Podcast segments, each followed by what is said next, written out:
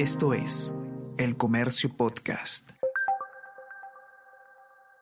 Hola, hola, ¿cómo están? Buenos días, espero que hayan amanecido bien. Está con ustedes Ariana Lira y hoy tenemos... Tenemos que hablar con Ariana Lira.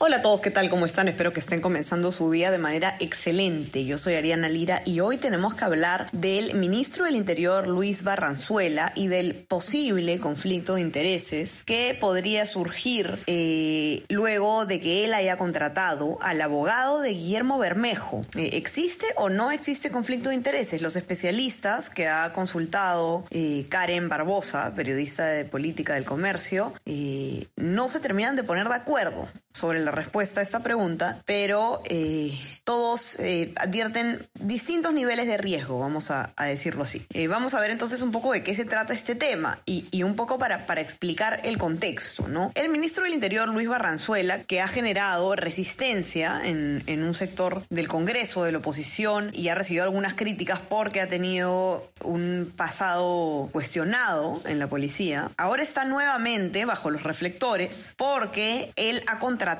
para un caso por el que está siendo investigado como abogado a el mismo abogado de Guillermo Bermejo en el caso que se le sigue al, congresista Bermejo por eh, supuesta eh, pertenencia a la organización terrorista Sendero Luminoso. Este abogado, Atencio Sotomayor, ha sido pues entonces contratado por el ministro del Interior para que lo defienda de una investigación en su contra por presunto peculado por supuestamente haber eh, realizado cobro fantasmas a favor de eh, una de las facciones de la administración de la azucarera agroindustrial Tumán.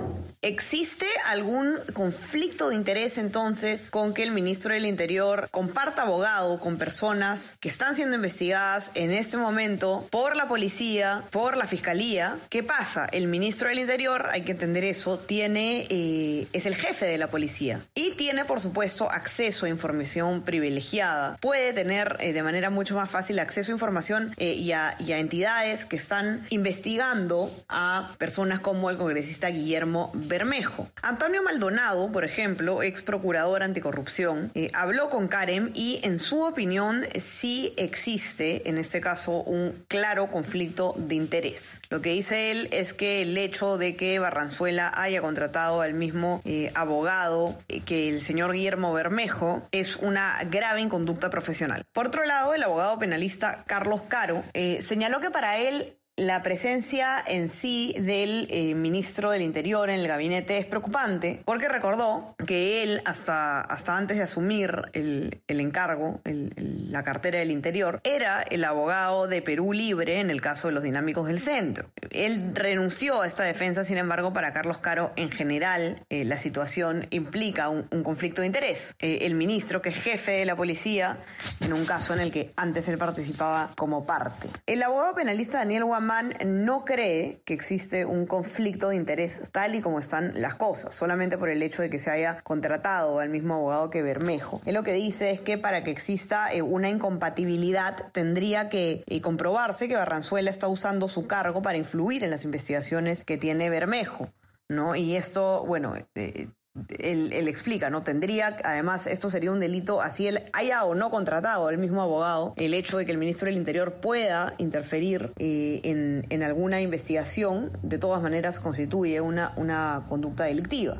No, el hecho es ver si es que sucede, dice Daniel Guamán. Para los que quieran leer la nota completa con las opiniones de varios especialistas más que no he llegado a citar en este podcast, pueden entrar a ver la nota de Karen que la encuentran en nuestra versión impresa, los que tienen acceso, y si no, por supuesto, en nuestra web elcomercio.pe. No se olviden también de suscribirse a todas nuestras plataformas, estamos en Spotify, en Apple Podcast, y también suscríbanse a nuestro WhatsApp El Comercio Te Informa para que puedan recibir lo mejor de nuestro contenido a lo largo del día. Que tengan un excelente día, seguir cuidándose y estamos conversando nuevamente el día viernes. Chao, chao. Esto fue Tenemos que hablar.